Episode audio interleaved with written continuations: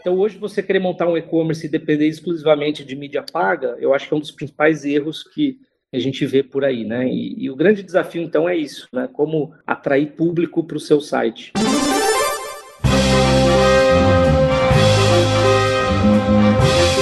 Eu sou Paulo Silveira. Eu sou Rodrigo Dantas. E esse é o Like a Boss.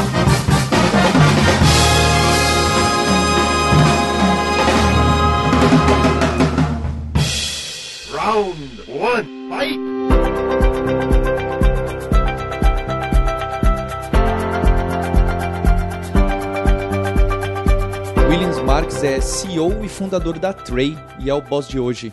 William, você pode contar pra gente como que nasce a Tray, qual que é o problema em e-commerce que ela tentava resolver naquela época e se era uma dor que você sentia, quem é que sentia essa dor que fez você empreender? Legal, Paulo. Bom, eu preciso voltar lá atrás, né? Em 2002, foi quando eu comecei a Tray e aí eu vou explicar um pouquinho do contexto para vocês entenderem, né? E, e, já adiantando que foi uma dor que eu fui resolver. E quando a gente olha 2002, era um mundo muito diferente do que é hoje, né? Embora se passaram aí menos de 20 anos, mas a internet estava só começando, né? E eu é, tinha aí meus 17 anos e fui começar a vender é, na internet, no marketplace, né? E a minha, a, essa minha jornada para ser um vendedor foi para ter ali um dinheiro extra, né? Eu já estava entrando na faculdade, é, tinha já inspirações empreendedoras na família, trabalhava, comecei trabalhando desde cedo também, desde os meus 15 anos, né? Comecei ali como office boy e aí fui cuidando de algumas áreas administrativas. E aí quando você entra na faculdade, você quer ter, né? Já o seu dinheiro, você já começa a ver é, querer decolar, né? E aí eu comecei a vender então no marketplace, na época no Mercado Livre, que era praticamente o único marketplace que existia, e comecei a ter um sucesso como um vendedor, né? Ainda o mercado estava muito no começo, mas comecei a vender bastante. E aí eu me deparei com um problema de gestão, né? Como que eu organizava as minhas vendas? E eu tinha pouco tempo, né? Eu fazendo faculdade, eu tinha o meu emprego é, no setor administrativo e aí eu comecei a ter ali um trabalho operacional. E aí eu fui buscar no mercado, Paulo, um sistema que ajudasse vendedores de Mercado Livre. E não encontrei nenhuma ferramenta é, desenvolvida para esse fim, né? Até porque ah, existiam poucos vendedores, estava tava tudo muito no início. E aí então eu comecei a, a estudar um pouco, e, e, é legal falar que o meu background não é técnico, né? eu fui fazer faculdade de administração, imaginando que eu seguiria naquela carreira de escritório, né? cuidando da área administrativa, área financeira, mas eu com gosto por tecnologia, né, fiquei tentado a, a tentar fazer um sistema e aí fui estudar programação. Então, meu começo com sistemas foi autodidata, acabei encontrando alguns materiais, comprei um livro, né? A gente está tá em 2002, então ainda era muito tudo, tudo escrito, né? Não era nem CD, né, Williams? Era livro. Era livro. Até tinha CD, viu, Dantas? Inclusive, eu vendia no Mercado Livre também infoprodutos naquela época e não era por download, então eu mandava a mídia, mandava, mandava alguns cursos por CD, mas para aprender programação eu comprei um livro que até hoje existe, um livro como programar em PHP. Esses dias até o existe Caramba. assim, né? Existe as fotos no Google, né? Já, já não deve estar tá mais sendo vendido. E aí eu comecei a estudar o livro e, e, o livro tinha um projeto que era um blog, né? Todo livro de programação você cria um blog. E eu substituí o projeto do blog por um sistema de gestão de vendas para Mercado Livre. Foi basicamente isso. Então, em três meses, eu meio que cumpri ali o programa do livro e eu saí com um sistema web que simplesmente importava é, informações ali do Mercado Livre e criava, um, criava um pedido de venda. Então, foi um sistema aí muito rudimentar, mas foi o comecinho da Trey, que era um gestor de marketplace, né?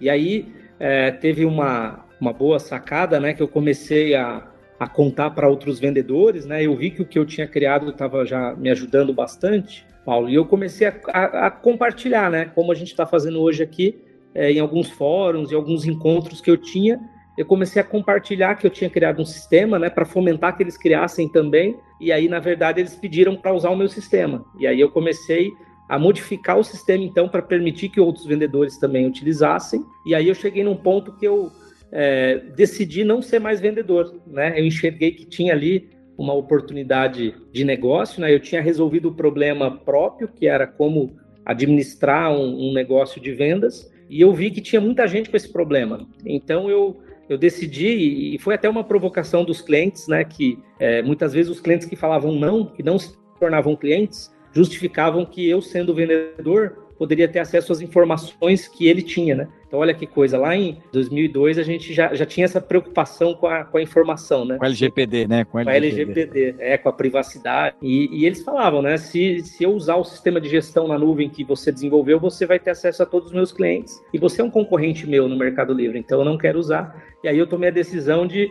encerrar minhas vendas, que era o que me dava ali a, a renda extra nesse momento, e começar do zero, é, captando clientes para usar o software, né? Então foi quando é, eu pivotei essa primeira pivotada para começar a ser um, uma, uma área de software mesmo, né? uma empresa de software, e a gente nem tinha conceitos de SaaS, ainda são todos conceitos que foram sendo desenvolvidos ao longo do ano, né? Startup, nada disso existia, né? Eu era simplesmente um sistema mensal ali que e isso foi muito muito interessante porque também não existia muito o conceito de cobrar mensal, né? Os sistemas eram adquiridos, você comprava a licença e, e, os primeiros clientes, inclusive, compraram uma, uma licença que eu coloquei um preço e carreguei eles por muitos anos sem cobrar mensalidade, porque eu vendia a licença perpétua para eles. Meu Deus do céu, né, cara? Depois de alguns anos eu torcia para que ou eles migrassem para um plano pago ou eles deixassem de ser clientes, né? Porque eles não, pagavam nada e consumiam bastante. O Williams, e, e já nasce com o nome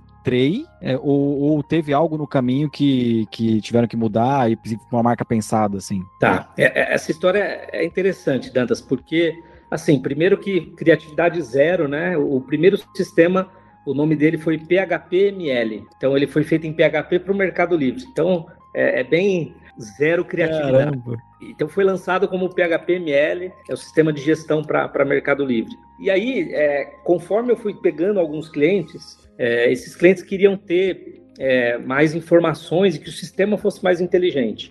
E um dos pedidos é que o sistema fiz, fizesse notificações no desktop. Né? Quando a gente está falando de, de, Windows, a gente tem ali o, Icon Tray, né? que é a bandeja onde tem aquelas notificações, onde roda o antivírus. E, e, os clientes queriam que a cada venda nova no Mercado Livre, eles recebessem um alerta ali no desktop do Windows. E aí o sistema era web, né? não tinha como criar um alerta ali. Então, aquilo foi um desafio que a gente tentou resolver, depois a gente até conseguiu de alguma forma, e o nome era o Tray. Eu fiquei com aquele nome na, na cabeça, como que eu resolvo para pôr a notificação de venda na, no Tray do Windows. E no final a gente viu que, que o, o sistema tinha que mudar de nome para a gente adotar um nome um pouco mais marqueteiro. E aí eu fui no registro BR, coloquei TRAY, quatro letras letras.com.br, o registro estava disponível. Quantas empresas é, não foram assim a decisão do nome, hein? Ah, junta aqui, essa aqui, será que tem no domínio? Será que tem essa? Ah, essa tem, então vai essa. É, o, o pior, Paulo, é quando você fica pensando no nome, todo mundo aprova o nome, você faz logo, aí você vai no registro e o nome não está disponível, né? Putz, é, é. Também acontece então, muito, sim. É, então, assim, o nome 3 veio desse desafio de, de que foi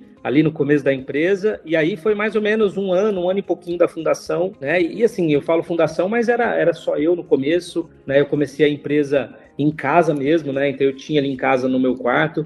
Cheguei a ter dois funcionários trabalhando em casa, separei uma parte da sala que, que a gente tinha lá, e, e aí meus irmãos, né? Eu sou uma família que tem, tem, são cinco, são quatro irmãos e uma irmã, então a casa tinha quarto, tinha sala, os irmãos foram fazendo faculdade foram se mudando. E aí a gente acabou ocupando esses quartos aí, um quarto que era do irmão, acabou virando o primeiro escritório da empresa. Então a, empresa funcionou praticamente aí dois anos, dois, três anos, como uma empresa de, de garagem mesmo, dentro de casa. E aí em 2005 eu oficializei a empresa numa incubadora de empresas aqui da cidade, né, de Marília, interior de São Paulo. E aí de fato abri CNPJ, né? Então os primeiros anos eu recebia no meu CPF, os clientes depositavam.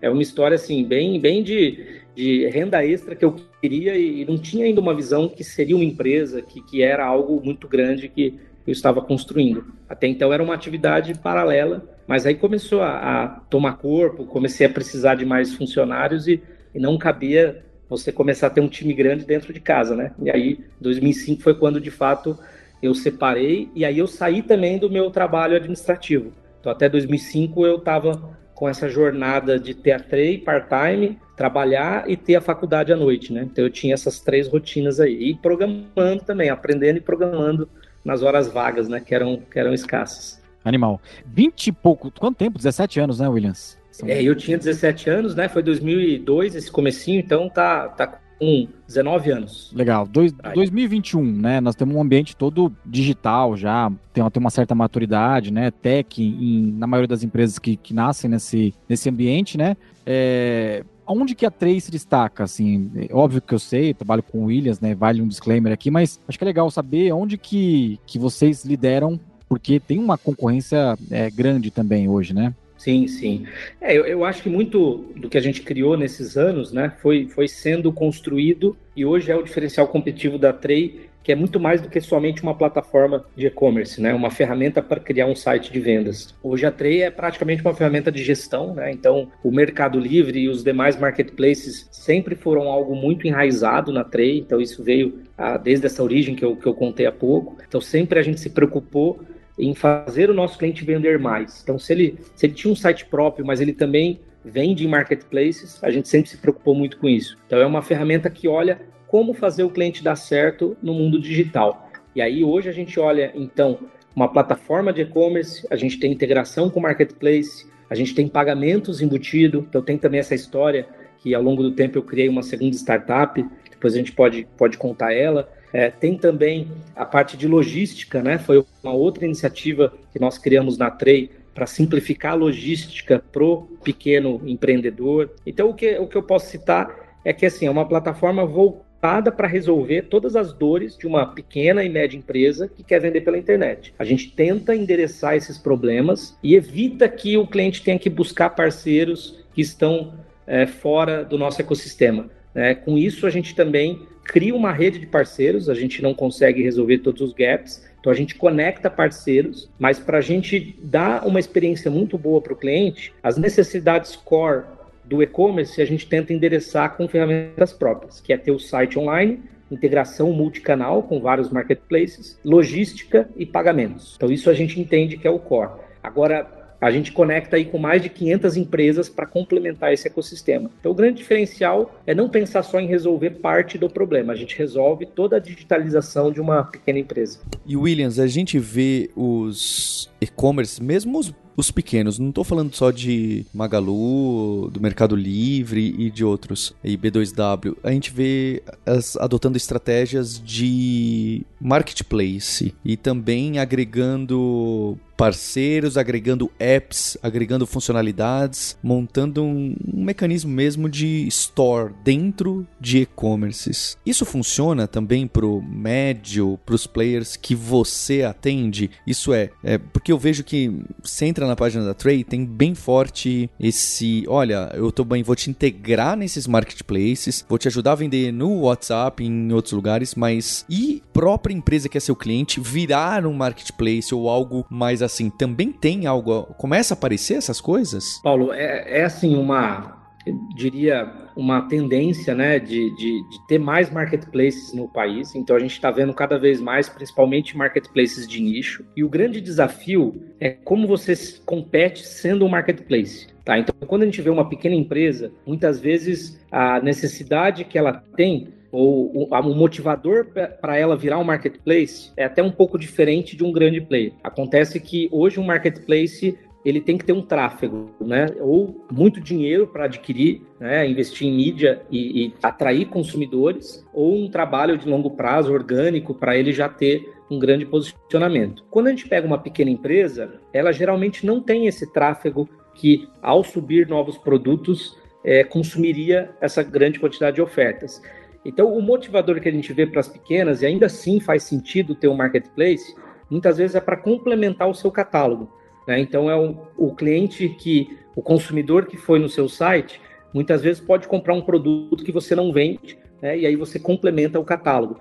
Mas é muito mais é, ele se posicionar como uma loja é, e ter um catálogo um pouco ampliado. Ele, ele acaba não, não se posicionando como um marketplace para o consumidor, né? como, como o Magalu, como o Mercado Livre, todos esses que você citou. A gente entende que para o cliente ter o seu posicionamento como um marketplace, ele tem que ter já um tamanho muito grande ou ele tem que ter um capital muito grande para investir em mídia.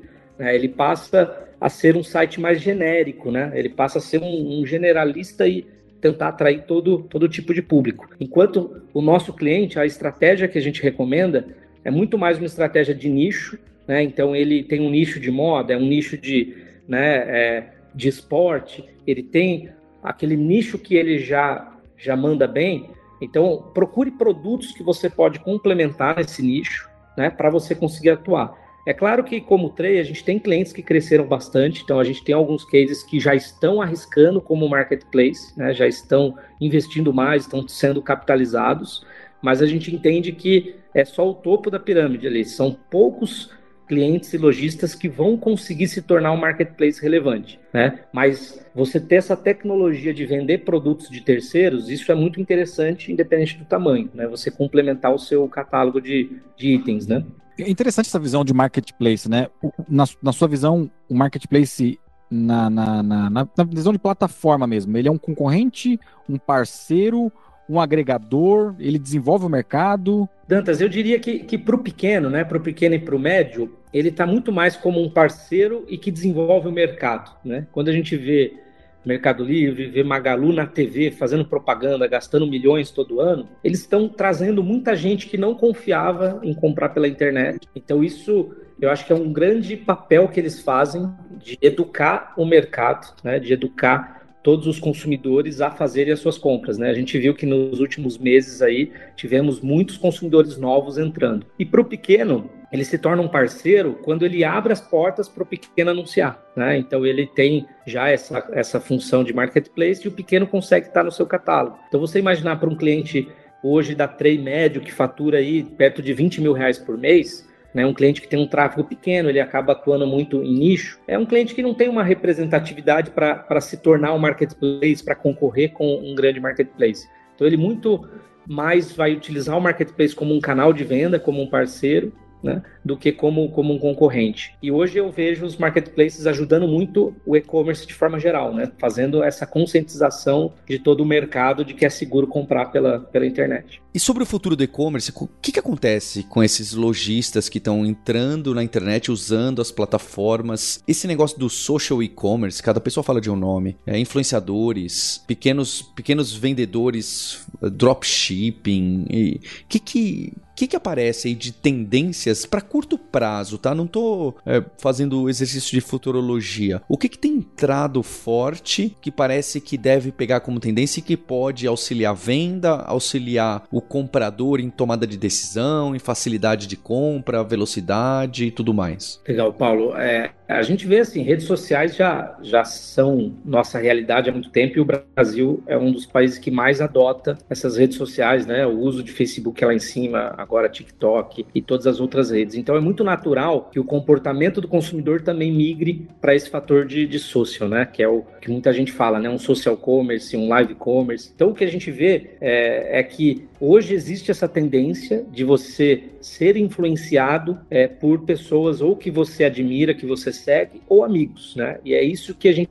entende como social commerce. É um consumidor fazer uma compra a partir de uma recomendação que ele viu é, em uma das redes sociais, né? Então, em, a, ao invés dele ir no Google ir num marketplace e fazer uma compra, ele tem ali as redes que ele segue, os influenciadores, os amigos, e ele acaba fazendo compras por ali. Então, isso está ficando muito forte. A gente acredita que vem como um canal adicional de vendas, né? Então, o nosso cliente, a gente recomenda que ele tenha o site próprio, que ele conecte o site dele com marketplaces, mas que ele também aproveite todo esse poder do social commerce. Então lançamos recentemente, inclusive, uma integração com o Facebook para ele colocar todo o catálogo de produtos é, que ele tem no ar, né, no Facebook. Estamos também conversando com o NOC. Então, para a gente, é, a gente enxerga como realidade, como curto prazo, o social commerce, né, as compras por rede social se tornarem realidade. E no modelo que, que a gente enxerga hoje, é um modelo muito benéfico para o lojista, porque o, o, a rede social gera tráfego, leva o cliente a converter no site. Né? Então, isso é uma forma do cliente conseguir trazer mais público para o seu site. Né? E aí, o que a gente está vendo é, num segundo momento, e isso está já muito forte lá na China, e ainda no Brasil está engatinhando, é o live commerce né, que seria você somar o poder do social commerce, dos influenciadores, com uma experiência ao vivo. Né? Então, o que a gente está fazendo aqui como um podcast, o que aumentou muito no país, que são as lives, você trazer um fator ali que são produtos né, na live. Então, seja uma live exclusiva de venda, que é muito comum, ou uma live que seja de comportamento e de conhecimento, que você tenha produtos embutidos ali no meio. Então, se a gente for falar de uma live de compras, isso tem se tornado fenômeno na China, é um influenciador né, agendar essa live e fazer demonstração dos produtos durante uma, duas, três horas para toda a sua rede de, de seguidores e os seguidores poderem comprar o produto, poder interagir com o influenciador. Então, isso tem um potencial enorme. Então, depende muito também de uma organização desses influenciadores, né? Essa é uma nova frente que, que a gente aposta muito como local web, como trade, que é ajudar os pequenos terem acesso a esses influenciadores, né? Então, a gente vê números assim que, que lives de algumas horas venderam milhares de unidades de produto, né? É, realmente resultados muito grandes e depende, claro, do influenciador ter é, um, um, acesso grande, ter um público, né, o seu nicho e produtos que façam sentido para o influenciador e para o seu público. Então também não é uma mídia para você usar de qualquer forma, né? É uma mídia que tem que ser utilizada com, muito, com muita responsabilidade, porque o influenciador, inclusive, ele pode ser responsabilizado pelo produto, né? O público está confiando naquele influenciador. Então, o influenciador hoje tem também um cuidado de somente anunciar produtos que sejam produtos que ele se identifica, né? E a marca tem que ter, tem que ter também esse duplo cuidado. Não procurar influenciadores que não sejam é, relacionados de alguma forma, seja por valores ou por por hábitos com a marca, né? Mas a gente acredita que tanto o social commerce, de uma forma mais genérica, né, as redes sociais levando o tráfego para as lojas, e essa experiência ao vivo com influenciadores, né, que é o live commerce, vão se tornar canais muito poderosos de aquisição de clientes para as lojas, né? E aqui na Trey a gente é, defende muito que a sua loja né, que o empreendedor não dependa somente de um canal, seja o site próprio, seja marketplaces e agora redes sociais que ele tenha multicanais. Então, o que a gente entende é que as redes sociais vêm para ajudar mais ainda esse empreendedor a ter sucesso com o e-commerce. Ah, eu estou ouvindo você falar aqui, embora eu esteja inserido nesse ambiente digital, de e-commerce, de pagamento, enfim, aconteceu tanta coisa na última década, né, nos últimos 20 anos aí, que a gente, eu até me perco um pouco, assim, é, eu queria você como fundador, e tá muito tempo nesse negócio, Hoje você tem dropshipping, rede social, live commerce, social commerce, é, marketplace, tem todo um ecossistema, mas é, é, qual que é a sua visão? Assim, qual que é o maior desafio que o e-commerce enfrenta hoje? E a gente tem, sem contar, né, Estados Unidos, China, né? Um monte de coisa que a gente tem que é, administrar aqui no Brasil, né? Qual que é o nosso desafio, assim, como, como e-commerce? Tá, eu, eu acho que tem muitos desafios, né? Para quem, quem monta o e-commerce, a gente vivencia isso e é muito interessante porque na TRE a gente dá todas as ferramentas, a gente dá o suporte. Infelizmente, a gente vê muita empresa não conseguir ter sucesso, né? Isso ocorre aí com um certo percentual da nossa base, né? E, e, é muito voltado nesses desafios. Eu acho que hoje é, a gente sempre falava que a logística era um grande desafio do Brasil. Eu acho que o Brasil avançou muito em logística. Eu acho que hoje é, você não depende só de correios, independente. O correio também melhorou muito o serviço dele. Mas hoje você tem transportadora aérea, você tem Jadlog, você tem N outras transportadoras, então eu acho que logística a gente começa a colocar um pouco de lado como desafio. E eu acho que o desafio maior hoje é o público. É você que está montando um, um e-commerce, como que você consegue atrair tráfego? Porque antigamente você ia num site comparador de preço, definia um valor de clique, você ia num site né, como Google e fazia suas campanhas ali de, de search, de busca, e a competição está tão grande e aí, nesse momento, os marketplaces viram competidores né, por tráfego. Então, eles têm um grande poder de comprar mídia, de anunciar. E aí, o pequeno, ele não vai conseguir competir pela mídia paga, por aqueles compradores que estão navegando. Né? Fica cada vez mais difícil adquirir mídia. Então, o grande desafio que eu vejo é para quem quer montar um e-commerce é qual o público que você quer atingir e como que você consegue chegar nesse público sem depender de colocar dinheiro né? O que muitas vezes antigamente se falava num ROI 10, que era algo mágico, que era você colocar 10 reais e ter 100 reais de venda, hoje isso está muito distante. Tem clientes que colocam 10 reais e vende menos de 10 reais. Você pode ter um ROI negativo, porque você pagou 3, 4 reais no clique e não teve venda, né? A gente sabe que. Ou foi pedido fraudado, né? Ou foi fraude, né? Ou, é, ou pior ainda, você não tem um meio de pagamento seguro e, e aí você tem um chargeback, aí você perde o dinheiro da mídia, o dinheiro do produto, aí, aí é, é, o pior cenário, né? E a gente vê lojas quebrando por, por fraude, né? Por problemas com chargeback.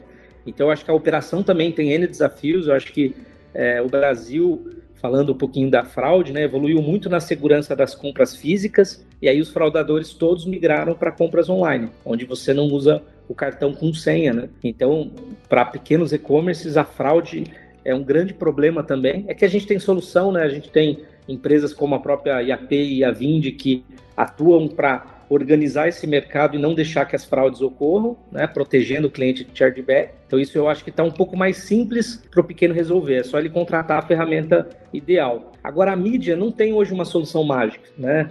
Então por isso que, que a gente vê muitas lojas é, começando e o nosso conceito aqui, a nossa sugestão é que a loja tenha um público de nicho e ela tente com as redes sociais criar o seu público, usando então influenciadores, usando a, o próprio poder das redes sociais, né? tentar estar em marketplaces, seja genéricos como Magalu, Mercado Livre Amazon, ou também marketplaces de nicho. Né? Hoje o Brasil tem mais de 50 marketplaces relevantes. Né?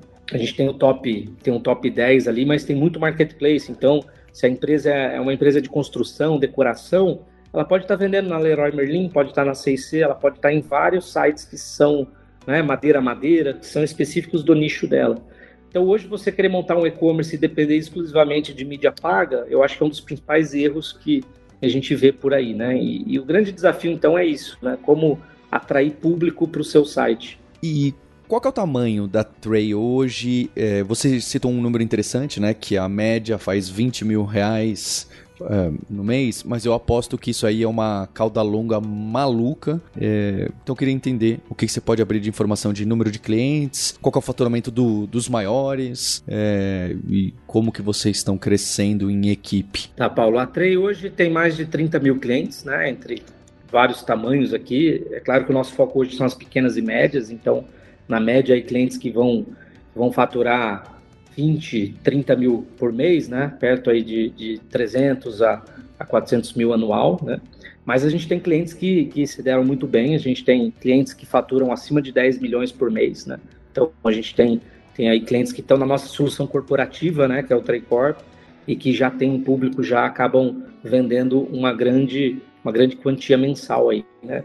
É, a gente tem crescido bastante, a Tray hoje é, cresce aí a, a dígito a double digit já há alguns anos, né? Então a gente cresce é, 80% ano contra ano, os últimos números, é, até inclusive nesses últimos meses, né, que todo o e-commerce foi, foi muito potencializado pelas restrições, né, ao mercado, ao mundo físico, a gente cresceu mais de 100% em alguns períodos, então foi, foi um crescimento muito grande, e nesse momento, inclusive, a gente fez um serviço muito útil, né, aos pequenos, aos pequenos lojistas que estavam fechando as suas lojas. E a gente, como uma solução barata, né, a Trey hoje tem planos a partir de R$ reais, então é uma solução muito simples e barata para digitalizar esse pequeno, né? Mas hoje é uma empresa que tem é, a praticamente aí estamos chegando em 300 funcionários na unidade Trey, né? Junto com o local web a gente tem aí o grupo é, tem uma, quase 3 mil funcionários e na no commerce que é uma soma de Trey, IAP Vind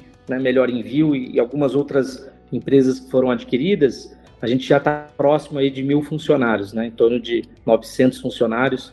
É que esse mundo digital hoje está, é, da mesma forma que você cresce, você também tem uma rotatividade, então é, a gente tem um grande desafio aí de vagas, né? Já poderíamos ter até mais pessoas, a gente tem muitas vagas abertas para áreas de tecnologia, e aí a gente tem feito aí grandes esforços em trazer pessoas para crescer ainda mais o time. Então, no curto espaço de tempo, a, essa unidade e-commerce que a Trey faz parte vai passar de mil funcionários com certeza. Round two, fight!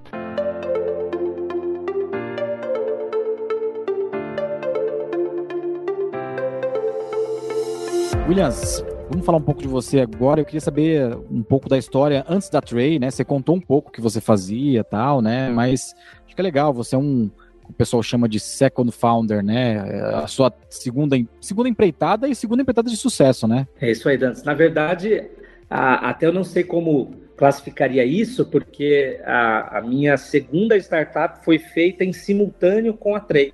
Então a Trey foi fundada em 2002 e aí em 2006 eu vi a necessidade, a oportunidade de mercado de criar uma solução de pagamentos, né, uma subadquirente, e a gente não tinha no Brasil ainda essa solução. A gente tinha o PayPal já como uma referência mundial, a gente tinha aqui o Mercado Pago atuando exclusivamente para vendas dentro do ecossistema do Mercado Livre. Então, em 2006, né, lançamos a pagamento digital, um mercado que estava ali começando no Brasil, esse mercado subadquirente, muito próximo do lançamento do PagSeguro, né, que hoje todos conhecem. E nesse momento ele nasceu como uma solução para clientes trade, né, então foi ali uma, uma solução para melhorar um pouco o nosso nível de serviço e a oportunidade foi foi tão bem aceita, né, o produto, que a gente começou a ter clientes que não eram clientes Stray. E aí, em pouco tempo, né, em torno de um ano de operação, a gente recebeu uma oferta de um investimento na pagamento digital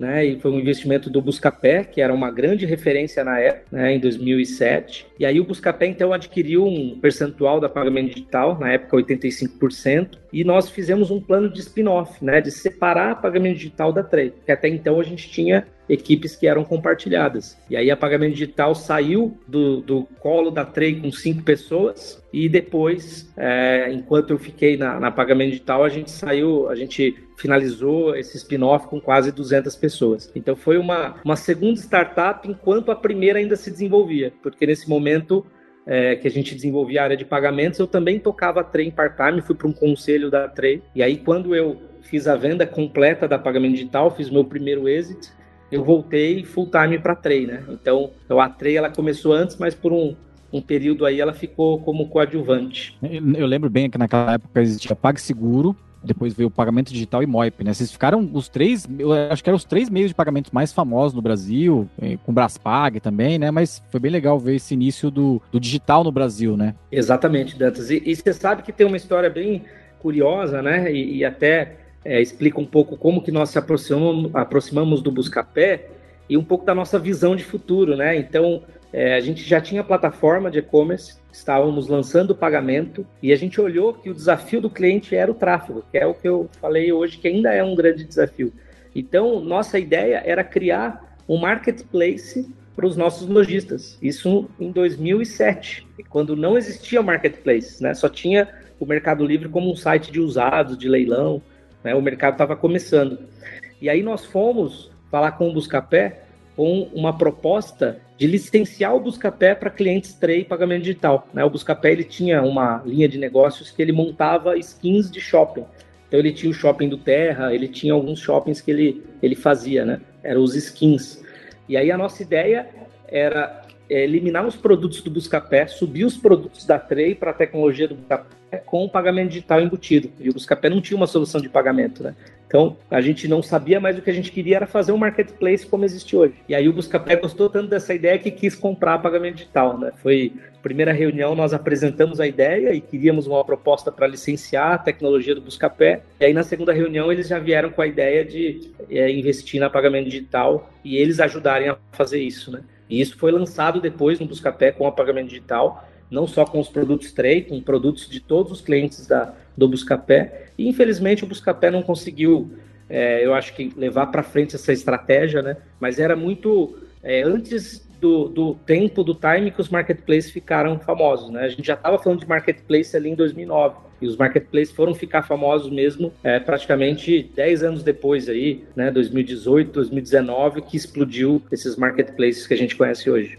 Williams, nessa trajetória que você foi de fundador e CEO da empresa, hoje de diretor na Local Web e que lidera o e-commerce por aí, qual é seu papel? O que, que é o seu trabalho? É, o que, que você precisa fazer? Tá, então a, a Trey, né, ela teve uma jornada. Em 2012, nós encontramos a Local Web é, como, como nossa investidora, né? A Local Web adquiriu num primeiro momento controle da Trey com 51%, e em 2015 ela comprou a totalidade da Trey. Então foi quando eu passei de empreendedor para executivo na local web e aí comecei a, a transformar um pouquinho o, a, as minhas funções, né? Mas ainda tendo muita liberdade como empreendedor. Então o legal é isso, é que mesmo dentro da local web a Trey continuou existindo, né? E eu continuei à frente dela e ela foi se desenvolvendo e a gente foi lançando novas, novas soluções para esses clientes, né? Lançamos é, a IAPay como uma solução de pagamento, lançamos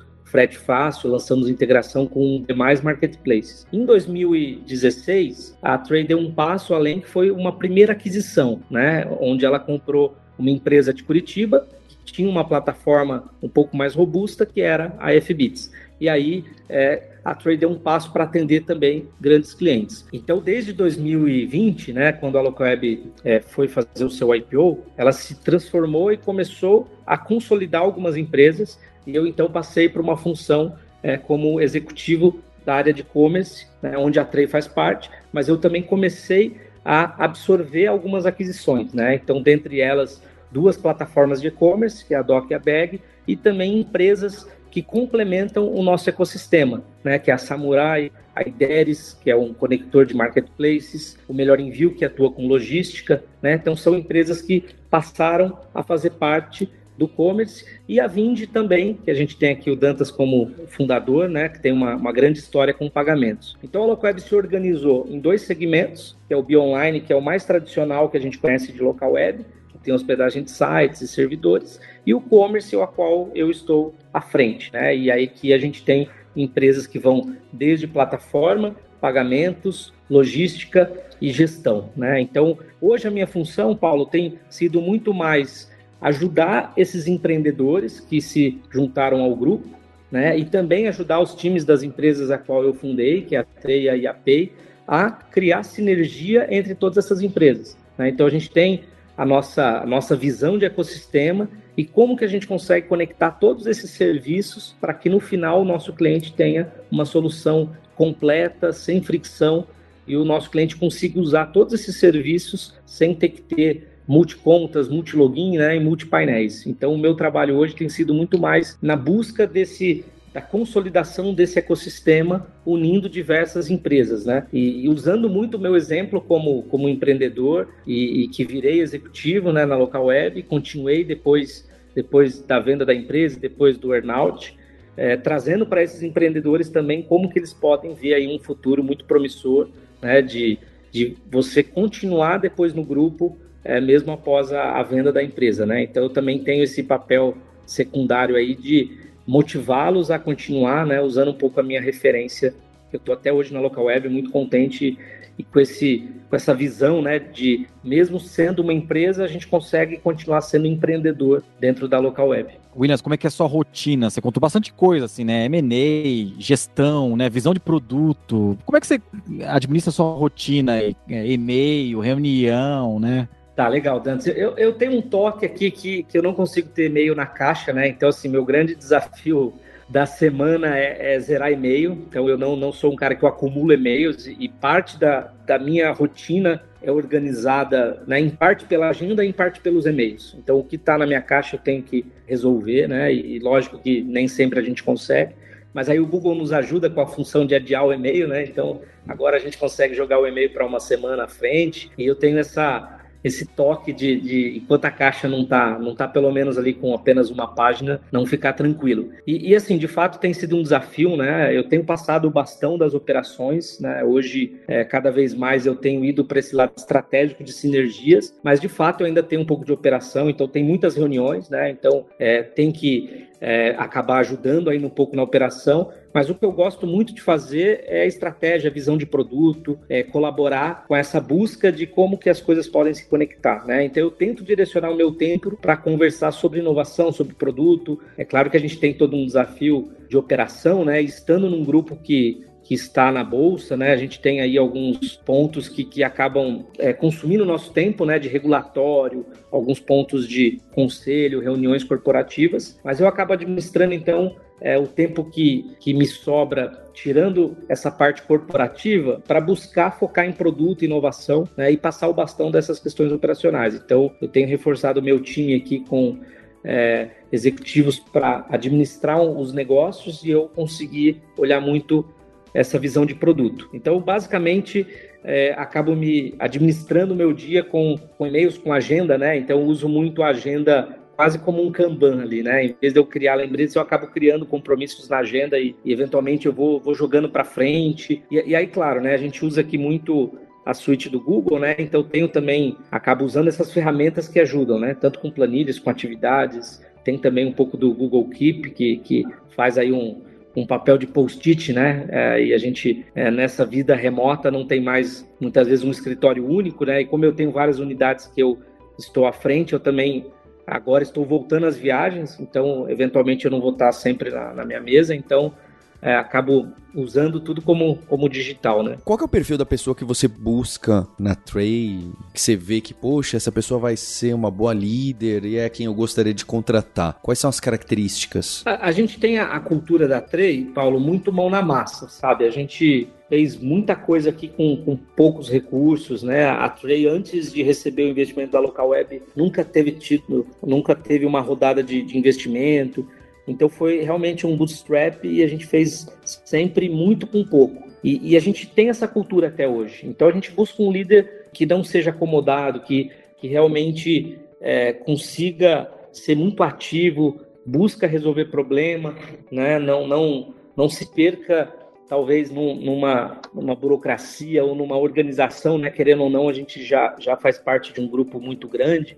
Então a gente busca esses líderes que não, não se contentem com, com não, que acabam buscando formas de, de ultrapassar os seus objetivos, né? Parece um pouco clichê, mas a gente, ao longo dessa trajetória, viu muito perfil de líder que, embora tenha aí uma, a gente vê uma boa carreira, é, acaba querendo muito as coisas prontas ou acaba tendo que esperar muito que as outras áreas façam para ele, né? E o nosso perfil não. É, a gente tem que pegar o problema, tem que buscar solução e tem que resolver. Então a gente busca muito esse perfil ativo mesmo, que, que não vai se contentar com, com um não e, e vai mover montanhas para fazer acontecer. Williams, obrigado pela participação, parabéns aí por ajudar a desenvolver o ecossistema de e-commerce e comércio eletrônico no Brasil. Paulo, eu que agradeço o convite seu e do Dantas, foi um, um grande prazer aqui, um papo super leve e dar os parabéns para vocês que estão conduzindo esse projeto há tanto tempo, né? Tantas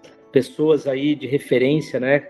Feras que vocês já entrevistaram e que com certeza ajuda todo o nosso ecossistema com bastante conhecimento, com exemplos, né? E eu fiz aqui a minha, minha parte de trazer um pouquinho dessa história. Estou muito contente de participar com vocês no Like a Boss. Valeu, William. Obrigado. Que legal trazer o Williams aqui, né, Paulão? Empreendedor raiz mesmo, né? Começou lá atrás. A gente já trouxe alguns episódios aqui do pessoal que começou junto com a internet, Mercado Livre, local web. E é bem legal ver o, o case do Williams, porque ele é um, ele é um second founder de sucesso, né? Vendeu o pagamento digital pro Buscapé, é, vendeu a, a, antiga loja Trey, que depois virou Trey, para local web. Tô bem feliz porque eu trabalho com Williams aqui, então acho que foi um episódio bem, bem emblemático pra gente. E é legal também ver que é uma, uma uma empresa que vem liderando o seu setor, né? Vem resolvendo bastante dores no e-commerce e ainda tem um futuro muito grande pela frente. É, e eu gosto de ver, não é? Porque é aquele setor que a gente acha que conhece, né? Porque todo mundo usa e-commerce. Então eu sei como que funciona, quais são as features, e mas por trás, todos esses mecanismos é, de social integrado ao marketplace, que está integrado ao. É, é completamente. É complexo, né? Muito complexo, é, muito arrojado o que, que, é hoje. Não é um cadastrinho de estoque, qual é o endereço que eu tenho que entregar. É, são mil formas, desde o funil de conversão até lá dentro, porque às vezes não está no seu estoque, está no estoque do parceiro, do marketplace, ou... Nossa, é muito, é um mundo à parte. Essa temporada do Like a Boss está sendo trazida pelo contasimples.com, que é muito mais que um cartão de crédito corporativo, é realmente um sistema para você ter visibilidade dos gastos e facilidade para eles, porque nada mais chato do que quando a gente precisa pagar uma fatura, comprar um produto ou um SaaS como de um e-commerce e você ter toda a burocracia do boleto, do cadastro, sendo que podia ser que uma pessoa tivesse acesso a um cartão de crédito e conseguisse de uma maneira fácil e rápida a autorização aprovação e verificação daquilo que está sendo feito. Conta Simples é inclusive uma das startups que já esteve no Like a Boss umas temporadas atrás e fica o convite para que a sua empresa totalmente gratuito, né, faça essa adesão e vai lá, testa, vê se encaixa para você. E se você se encantou pelos produtos digitais, entender como fazer marketing, growth, colocar MVP no ar, a PM3 é a escola de gestão de produtos digitais que está trazendo também essa temporada junto com Conta Simples. Então vai lá e encara o seu desafio em pm3.com.br. Meu nome é Paulo Silveira, sou CEO da Lura, que junto com o Rodrigo Dantas criei esse podcast aqui para aprender com pessoas incríveis como eu poderia ser um melhor fundador, um melhor empreendedor. Então hoje a Lura conta com mais de 350 colaboradores focados todos na educação de tecnologia para que a gente possa transformar esse cenário de startups, de corporações e o desenvolvimento de software. Se você entrar em alura.com.br, você vai ver que a gente é dividido em sete escolas que vão de data science a inovação e gestão, passando por programação hardcore e que a gente está pronto para fazer o onboarding, para recapacitar, fazer o upskilling e reskilling da sua equipe. Vai lá em alura.com.br. Meu nome é Rodrigo Dantas e nós somos o meio de pagamento da Tray. Olha só, né? Nós somos a, infra a infraestrutura da, da Tray para fazer recorrência, para fazer e-commerce. É, nossa equipe lá está bem preparada para atender outras plataformas, qualquer tipo de meio de pagamento a gente consegue atender. É, a gente tem orgulho, bastante orgulho de ter construído uma, uma história também no e-commerce, especialmente em assinatura, que é um negócio bem complexo para fazer no e-commerce. Quem quiser conhecer um pouco mais da Vind, vai lá em vind.com.br. You win! Este podcast foi editado por Radiofobia, podcast e multimídia.